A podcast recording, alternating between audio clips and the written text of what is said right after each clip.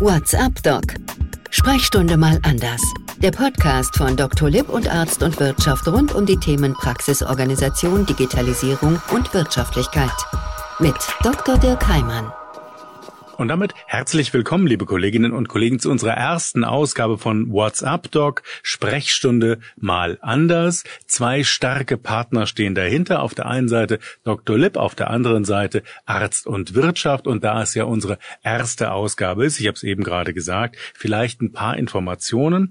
Dr. Lipp kennen Sie vielleicht als ein führendes Unternehmen im sogenannten E-Health-Bereich in ganz Europa. Bedeutet, es gibt Softwarelösungen, die uns Ärzte im Alltag unter unterstützen, effizienter, produktiver zu arbeiten, aber zum Beispiel auch Online-Terminvergabelösungen und ähnliches praxistauglich zur Verfügung zu haben. Arzt und Wirtschaft kennen Sie wahrscheinlich ebenfalls seit vielen Jahren, vielleicht sogar seit Jahrzehnten auf der einen Seite der Top-Anbieter, wenn es um wirtschaftliche Informationen rund ums Thema Praxismanagement im Alltag geht. Das sowohl im Print als auch im Online-Bereich und eben zunehmend, Sie hören es heute, im Bereich der Podcasts zum Beispiel. Wir möchten uns ab heute regelmäßig mit Ihnen über so Themen wie Praxisorganisation, Digitalisierung, aber auch Wirtschaftlichkeit unterhalten und jeweils einen Experten vorstellen, der möglichst praxistaugliche Informationen selbst erfahren hat, die auch weitergeben möchte. Und wir haben uns für unsere erste Folge gefragt, was könnte da ein gutes Thema sein?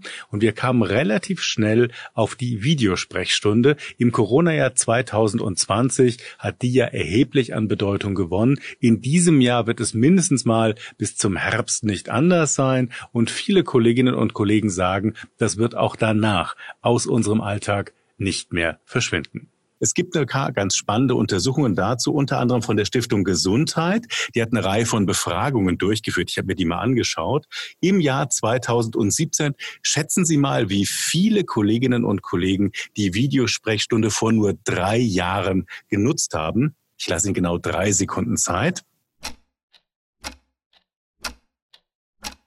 Es waren 1,8 Prozent. Nicht mehr. 1,8 Prozent aller Kolleginnen und Kollegen im niedergelassenen Bereich haben 2017 die Videosprechstunde für sich selbst entdeckt. Gehen wir drei Jahre weiter, also ins letzte Jahr, ins Corona-Jahr. Da waren es, wieder können Sie schätzen,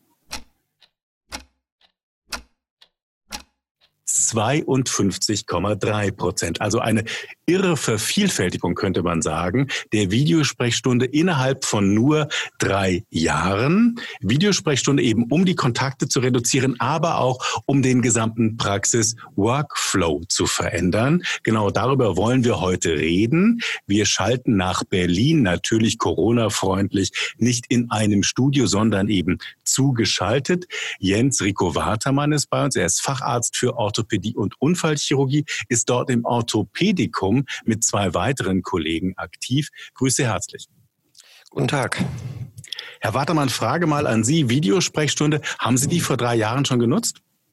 Nein, ich nutze die Videosprechstunde seit Corona, genau seit dem 18. Mai weil wir gezwungen waren, durch äh, bestimmte Maßnahmen die Praxisorganisation so weit zu verändern, dass ich mir Gedanken machen musste, wie ich den Teilausfall, den wir in der Praxis hatten, äh, kompensieren konnte. Videosprechstunde also als eine Möglichkeit, um zum Beispiel jetzt die Kontaktzahlen zu reduzieren. Sie haben es eben gesagt, aber auch, weil die Patientinnen und Patienten eben nicht mehr so häufig, nicht mehr so intensiv in die Praxen kommen. Was hat Ihnen das denn gebracht, Herr Kollege Wartemann? Also zum einen ist es so, dass ich über die gesamte Zeit, in der ich niedergelassen bin, immer wieder darüber nachgedacht habe, wie man Praxisabläufe intern so verändern kann, damit bei möglichst wenig Aufwand möglichst viel äh, für die Patienten und auch für die Mitarbeiter und von, vom Zeitaufwand her dabei rauskommt. Das war immer schwierig, deswegen, weil alle Veränderungen, die wir gemacht haben, haben sich prinzipiell erst nach drei oder sechs Monaten äh, so verändert, dass man dann darüber nachdenken konnte, war das richtig, was wir da verändert haben. In der Corona-Pandemie war das dann im Endeffekt eine Situation, bei der wir oder bei der ich dann entschieden habe, ich probiere das aus, um im Endeffekt dem Patienten die Möglichkeit zu geben, auch von zu Hause aus äh, ihre Fragen zu stellen, beziehungsweise nicht immer den Weg auf sich nehmen zu müssen, weil viele doch lieber gerne zu Hause bleiben wollten. Insofern hat sich der gesamte praxisinterne Ablauf, was äh, Terminvergaben angeht, was äh, Wiedervorstellungen angeht, erheblich verändert. Jetzt haben Sie eben gesagt, wenn Sie früher sich diese Workflows angeschaut haben in Ihrer Praxis, dann hat das drei bis sechs Monate gedauert, bis Sie was gemerkt haben. Im Mai haben Sie angefangen, haben Sie uns eben gerade berichtet. Das würde ja bedeuten, wenn überhaupt, hätten Sie frühestens im November was gemerkt. Oder war das diesmal anders?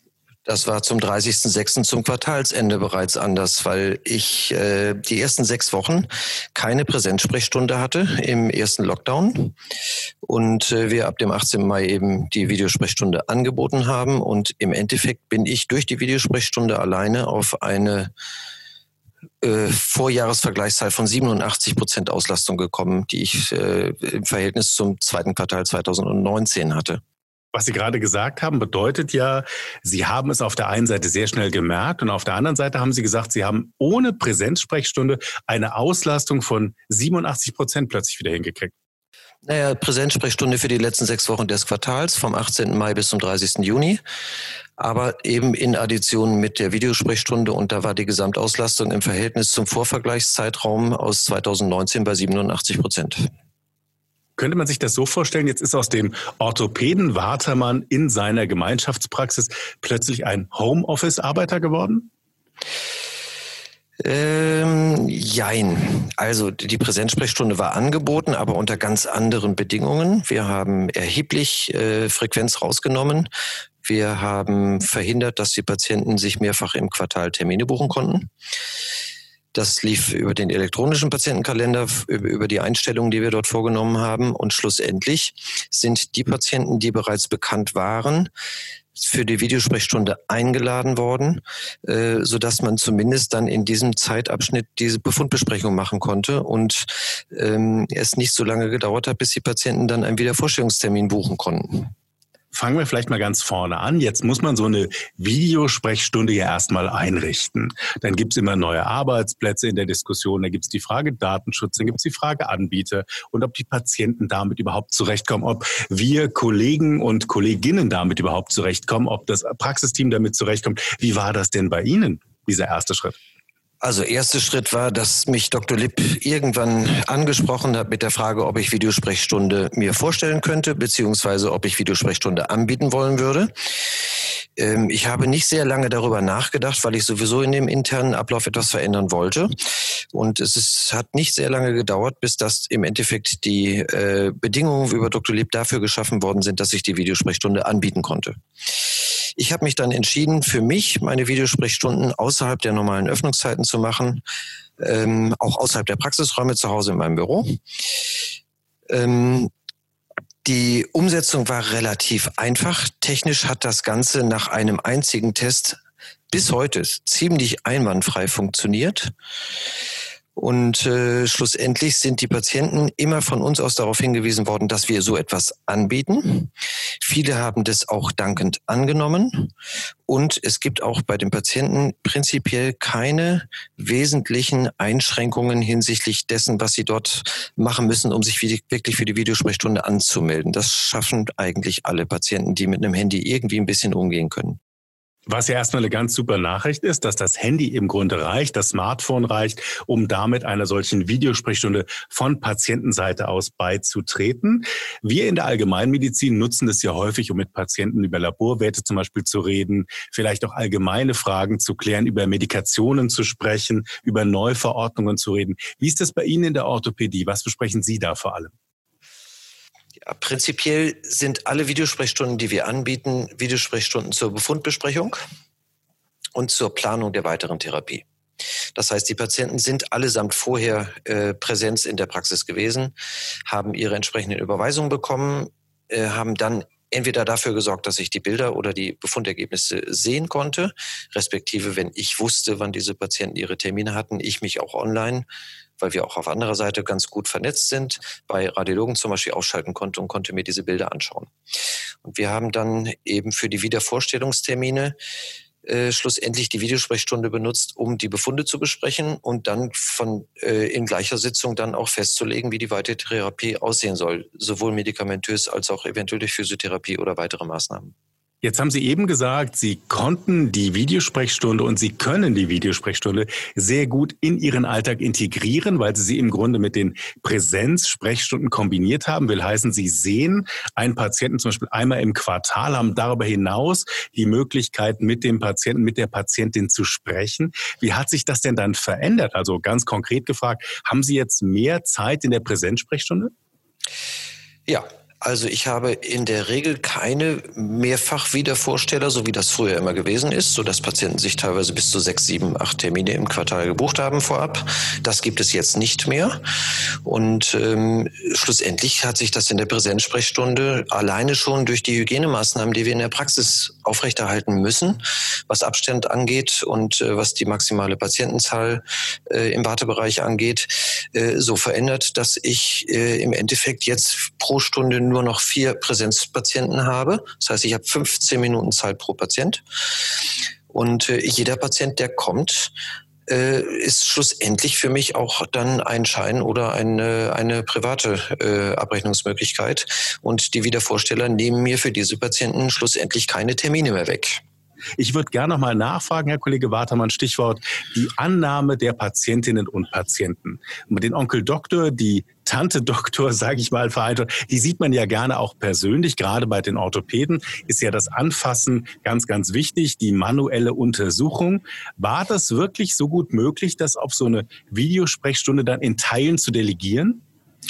Ja, das ist für mich relativ einfach möglich gewesen, deswegen, weil ja alle Patienten vorab einmal präsent in der Sprechstunde gewesen sind und es bei mir im Endeffekt nur um die Befundbesprechung der eingeleiteten Diagnostik geht und um dann zu planen, gemeinsam zu planen, wie die weitere Therapie aussehen soll was zwei Vorteile hat. Die Patienten müssen eben nicht mehr in die Praxis kommen. Ich kann die Termine abends nach Feierabend legen oder nach Sprechstundenende legen. Die Patienten müssen das halt bestätigen, wenn sie bestimmte Uhrzeiten angeboten bekommen.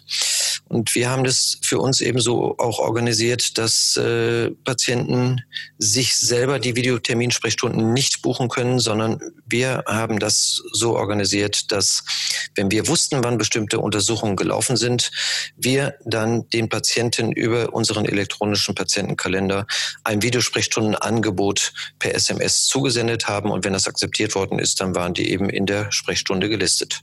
Klingt jetzt für mich erstmal kompliziert. Man muss ein ganzes Praxisteam, Behandlungsteam reinbringen. Wie haben Sie das denn dann? Sie haben vorhin gesagt, es war ganz einfach. Es war nach einem Test problemlos möglich. Wie ist Ihnen das denn gelungen, dass das dann so einfach mit den SMSen, mit der Synchronisierung der Untersuchungstermine, dass das überhaupt funktioniert im Alltag?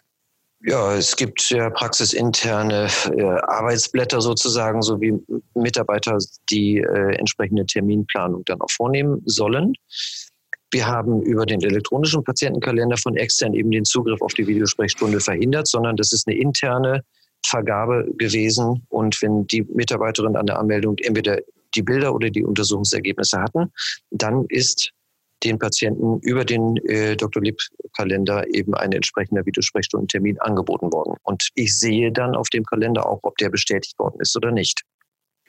Orthopädische Kolleginnen und Kollegen sind typische, sagen wir mal, Fachgruppen, könnte man sagen, die über Zuweisungen funktionieren. Sie werden viele Patientinnen und Patienten neu im jeweiligen Quartal haben. Da geht es um den persönlichen Eindruck, da geht es um den Ersteindruck. Wie ist denn da so Ihre Rückmeldung oder das, was Sie von den Patientinnen und Patienten erfahren? Finden die so eine Videosprechstunde gut oder ist das eher etwas wie so eine Notlösung? Also zum einen muss man ja sagen, dass ich keine primären Videosprechstunden mache, sondern die Patienten sind mir vorher alle bekannt. Ähm, die Patienten selber sind prinzipiell sehr dankbar, dass sie zumindest in der jetzigen Situation äh, sich nicht von zu Hause wegbewegen müssen oder dass man auch nach Feierabend dann relativ schnell Sprechstunden beziehungsweise Videosprechstundentermine anbieten kann oder ich das kann. Eigentlich innerhalb von zehn Tagesfrist wo ansonsten bei mir in der Sprechstundenterminvergabe eine Wartezeit von bis zu drei Monaten entstehen würde. Insofern sind viele Patienten sehr dankbar über die Möglichkeit, mich A sehen zu können, äh, über die Videosprechstunde trotzdem alles mit mir besprechen zu können, aber sich eben nicht auf den Weg in die Praxis machen müssen und äh, oder gegebenenfalls länger auf Termine warten zu müssen. Sie haben eben gesagt, auch nach Feierabend zum Beispiel ist das dann möglich, nach Praxisschluss. Jetzt gibt's ja immer diese schönen Sprüche, Work-Life-Balance, klingt immer wie so ein Gegensatz. Auf der einen Seite die Arbeit, auf der anderen Seite das Leben. Ist da so eine Videosprechstunde nicht möglicherweise auch eine kleine Gefahr, dass man plötzlich dann im Grunde zu jeder Tages- und Nachtzeit verfügbar ist? Wie haben Sie das für sich erfahren? Also für mich ist das insofern kein Problem, weil ich die Termine selber vergebe. Ich mache das äh, zwei oder drei Tage die Woche, je nachdem, wie ich sonst äh, Sprechstundenzeiten habe. Dazu muss man aber wissen, dass wir ein sehr spezielles äh, Konstrukt haben hinsichtlich der Sprechstundenzeiten. Das heißt, ich äh, arbeite entweder vor oder nachmittags. Ähm, und der andere oder die anderen Kollegen arbeiten dann entsprechend umgekehrt und das wechselt dann auch jede Woche, sodass äh, im Endeffekt bestimmte äh, sich wiederholende Videosprechstundenzeiten angeboten oder geblockt sind. Und insofern äh, stört es mich in meiner Work-Balance überhaupt nicht, Work-Life-Balance überhaupt nicht, weil ähm, das, was ich jetzt an Videosprechstunden zusätzlich an Zeit investieren muss, das habe ich früher locker in der Präsenzsprechstunde verbraten. Kommen wir da vielleicht nochmal ein bisschen tiefer drauf zu sprechen? Sie haben Familie, Sie haben Kinder, Sie haben vorher die Zeit in der Praxis gehabt, Sie haben jetzt die Zeit vor der Videosprechstunde und in der Praxis. Wie hat sich Ihr Leben denn geändert? Das hat sich ziemlich eindringlich geändert, weil äh, in wesentlichen Teilen die äh, Wiedervorstellungshäufigkeit in der Praxis erheblich nachgelassen hat. Das heißt, es ist relativ Ruhe eingekehrt in der Praxis. Das, was ich über 15, 16, 17 Jahre so gar nicht kannte. Und das andere ist, dass ich, äh, wenn ich abends nach Hause komme, beziehungsweise nachmittags nach Hause komme, um abends die Videosprechstunde anbieten zu können, ich immer mindestens drei oder vier Stunden habe, wo ich mit Praxis selber so nichts zu tun habe. Und äh, es mir dann auch nichts ausmacht, dass ich mich abends ab 18 Uhr nochmal hinsetze und dann für anderthalb oder für zwei Stunden die Videosprechstunde noch äh, durchführe. Das heißt, wenn ich Sie richtig verstehe, sagen Sie, Sie haben auf der einen Seite die Betreuung der Patienten positiv verändern können, Sie haben Ihre Umsatzzahlen halten können und Sie haben mehr Zeit für die Familie. Klingt ja eigentlich fast gar nicht nach einer möglichen Bilanz. So sieht die Bilanz aber aus. Also so wie Sie es gerade skizziert haben, ist das äh, richtig. Also ich habe weniger Präsenzarbeit in der Praxis. Ich habe weniger äh, Wiedervorstellungs- bzw. weniger Patientenkontakte insgesamt. Dennoch äh, habe ich deutlich mehr Zeit und ich kann mir vor allen Dingen meine Zeit ja selber etwas anders eintacken. Wenn ich äh, bestimmte Tage hätte, bei denen ich keine Videosprechstunde anbieten möchte abends, weil ich was anderes vorhabe, dann wird, werden diese Tage auch dann äh, eben gestrichen bzw. nicht vergeben. Vielleicht so ein bisschen aus der allgemeinen Bilanz, aus der allgemeinen Situation mal hinein ins Detail, könnte man sagen, in die Anekdoten. Gab es denn sowas wie so eine außergewöhnlichste Videosprechstunde, wo Sie sagen, das war wirklich ein Highlight für mich oder was ganz Besonderes, an das ich mich gerne erinnere? Ja, die, ähm, das gibt es. Ich habe äh, eine Patientin, äh, die eigentlich prinzipiell sehr regelmäßig mehrmals im Jahr aus Barcelona zu mir kommt äh, weil sie dort keinen Orthopäden hat, der sie vernünftig behandeln kann. Und äh, die konnte jetzt im Rahmen der äh, Corona-Pandemie nicht mehr reisen. Und äh, mit der habe ich alle vier bis sechs Wochen eine Videosprechstunde gemacht, ähm, um das dann äh, zu planen, was dann möglich ist, beziehungsweise was dann sinnvoll an Therapie wieder möglich ist, äh, wenn die Pandemie vorbei ist. Aus dem Homeoffice nach Barcelona, könnte man sagen. Genau, ganz genau. Jetzt ist ja Corona hoffentlich irgendwann vorbei. Wir alle sehen Licht am Ende des Tunnels, ob nun mit verlangsamten Impffolgen oder eben auch mit längeren und besseren Impfschemata und mehr Impfdosen. All das werden wir sehen. Bleibt natürlich eine ganz spannende Frage. Herr Kollege Wartemann, jetzt haben Sie so viel Erfahrungen mit der Videosprechstunde gemacht. Wird das bei Ihnen auf Dauer bleiben oder wird es mit dem Ende von Corona auch hier ein Ende geben? Also das, was wir an konzeptionellen Veränderungen in der Praxis, in dem gesamten Ablauf organisiert haben, inklusive der Videosprechstunde. Also die Sprechstundenzeiten, die, ähm, die Wiedervorstellungshäufigkeiten, die maximale Patientenzahl in der Praxis als solches, wird, egal wie die Pandemie ausgeht, sicher auf Dauer so bleiben. Und damit bleibt auf Dauer auch sicher das Angebot der Videosprechstunde bei mir zumindest bestehen. Stichwort Abrechnung, auch das ist ja wichtig, sowohl bei Privatpatienten als auch bei Kassenpatienten. Wie schwierig war das für Sie, auch hier so einen Workflow in der Praxis einzurichten? Das war eigentlich gar nicht schwierig, weil es gibt nicht so wahnsinnig viele Ziffern, die wir zusätzlich zur Videosprechstunde dokumentieren müssten. Das sind im Wesentlichen drei, in meinem Fachgebiet zumindest. Und äh, das wird in dem Moment dann äh, im Endeffekt in die Karteikarte eingetragen, wo die Videosprechstunde beendet ist. Und ähm, das hat damit nichts zu tun. Ich mache meine Verzifferung, was das angeht, aber auch direkt dann selber. Es wird nicht delegiert auf die Helferin. Wenn wir so ein kleines Fazit versuchen, Herr Kollege Watermann, Stichwort Videosprechstunde, Stichwort, wie es angefangen hat, die technischen Voraussetzungen, die Akzeptanz bei den Patienten, die Integration in den Praxisalltag. Sie haben es eben ja schon an einigen Stellen mal gesagt. Was würden Sie sagen? Ist das Thema Videosprechstunde, ist das Konzept der Videosprechstunde, ist es zukunftstauglich? Ich glaube, dass das äh, zukunftstauglich ist, weil ich beste Erfahrungen damit gemacht habe. Alleine die äh, internen Abläufe sich so entzerrt haben, dass sich die Videosprechstunde für mich vollends gelohnt hat und äh, dass äh, die Resonanz, die die Patienten äh, geben, zeigt auch, dass viele Patienten ähm, dieses Angebot sehr gerne annehmen, zumindest unter den Bedingungen, so wie ich das mache. Und ähm, ich glaube auch, dass sie auf Dauer, auch wenn das äh, zukünftig sich die Gesamtsituation wieder zurück verändern sollte, aber auf Dauer eine der Möglichkeiten ist, wie man seine, seine Sprechstunden anders organisieren kann. Jetzt ist ja der Vorteil, wenn man sich so ein bisschen unterhält mit jemandem so wie mit Ihnen, der das jetzt schon seit Mai macht. Sie haben ja bestimmt den einen oder anderen Tipp für uns. Wir sind ja unter uns, wie das so schön heißt. Also welchen Tipp könnten Sie uns denn geben in Sachen Videosprechstunden? Ja, Tipps geben ist ein bisschen schwierig. Das ist ein bisschen abhängig von der, von der Fachrichtung. Äh, als Allgemeinmediziner kann man wahrscheinlich ja primär auch äh, Patienten über die Videosprechstunde schleusen, die äh, nicht unbedingt in die Präsenzsprechstunde müssen. Für meinen Bereich ist es ja häufig so, dass wir primär, wenn Patienten mit Schwierigkeiten kommen, äh, diese Patienten zumindest mal anfassen müssen, gucken müssen, was funktioniert eventuell nicht, wo liegen die Schwierigkeiten, welche weitere Diagnostik muss gegebenenfalls ähm, eingeleitet werden. Und deswegen ist das ja einer der Gründe, warum ich das nicht als Primärsprechstunde anbiete, sondern reine Befundbesprechungssprechstunde und Therapieplanungssprechstunde. Das wäre etwas, äh, was aber jeder Kollege, der darüber nachdenkt, eine solche Sache äh, in seiner Praxis so zu organisieren, so wie ich das gemacht habe, äh, sich im Vorfeld überlegen muss, unter welchen konzeptionellen Bedingungen er solche Videosprechstunden anbieten möchte. Lohnen tut sich's auf alle Fälle und da glaube ich, dass sich das wahrscheinlich für alle Fachrichtungen lohnen würde, zumindest was Befundbesprechung angeht wenn das nicht primär angewiesen ist, auf das wirklich den Patienten nochmal in die Hand zu nehmen oder an die Hand zu nehmen, dann ist das sicherlich auch für viele andere Fachrichtungsgruppen äh, relativ interessant.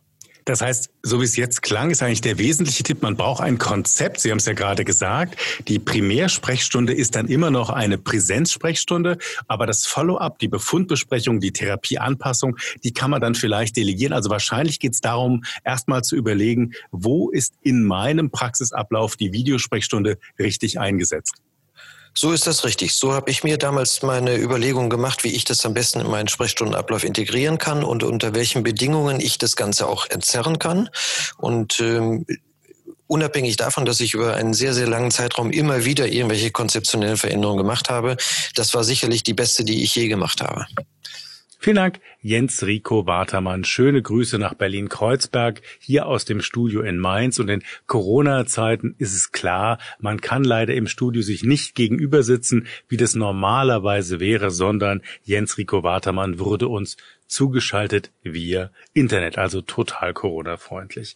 Wenn Sie vieles von dem nochmal nachlesen möchten, was wir in den letzten Minuten besprochen haben, das geht zum Beispiel als eigene CME-Fortbildung von Arzt und Wirtschaft in Sachen Videosprechstunde. Auf der einen Seite kann man damit wissen, sich natürlich selber drauf schaffen, auf der anderen Seite noch den einen oder anderen CME-Punkt ergattern. Und die zweite Möglichkeit ist ein kostenloser Praxisratgeber, den gibt es als E-Book von Dr. Lipp. Er heißt die Videosprechstunde gekonnt nutzen. So werden Sie ein Profi-Anwender. Wie gesagt, es ist ein E-Book als PDF zum Downloaden von Dr. Lip. Überall da, wo unser Podcast gehostet wird, finden Sie auch diese Links, will heißen sowohl zur CME-Fortbildung von Arzt und Wirtschaft als auch zu diesem Praxisratgeber von Dr. Lip. Das war's schon für heute, für diese erste Ausgabe von WhatsApp Doc Sprechstunde mal anders. Schön, dass Sie dabei waren. Ich freue mich auf Sie in unserer nächsten Ausgabe. WhatsApp Doc Sprechstunde mal anders. Der Podcast von Dr. Lipp und Arzt und Wirtschaft rund um die Themen Praxisorganisation, Digitalisierung und Wirtschaftlichkeit. Mit Dr. Dirk Heimann. Dieser Podcast-Service für Ärztinnen und Ärzte wurde Ihnen von unserem Content-Partner, der Dr. Lipp GmbH aus Berlin, präsentiert. Dr. Lipp ist auch für den Inhalt dieses Podcasts verantwortlich.